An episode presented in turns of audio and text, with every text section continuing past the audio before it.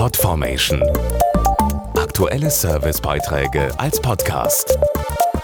Regelmäßige Infos und Tipps aus den Bereichen Gesundheit und Ernährung. Mit Bauklötzen ganze Schlösser bauen, bunte Bilder malen oder wild durch die Gegend toben.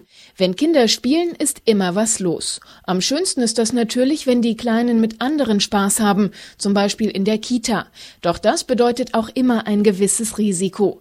Da viele Kinder gerade im Winter auf engem Raum zusammen sind, stecken sie sich bei ihren Spielkameraden auch mal an, zum Beispiel mit einer Erkältung oder wesentlich belastender mit den sogenannten Rotaviren. Rotaviren treten gerade jetzt in der kalten Jahreszeit oft auf.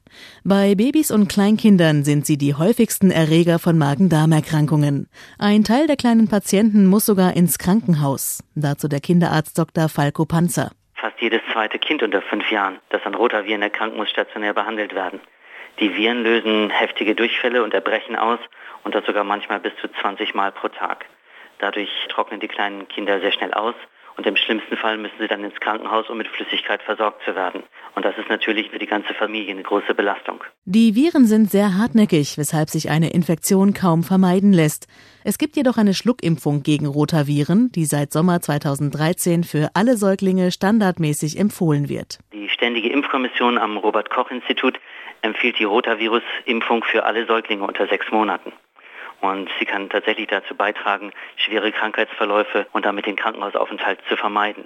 Besonders wichtig ist, dass die Babys so früh wie möglich geimpft werden und das ist schon ab einem Alter von sechs Wochen möglich. Die Impfung selbst ist dabei unkompliziert und gut verträglich. Je nach verwendetem Impfstoff wird dieser zwei oder dreimal hintereinander verabreicht.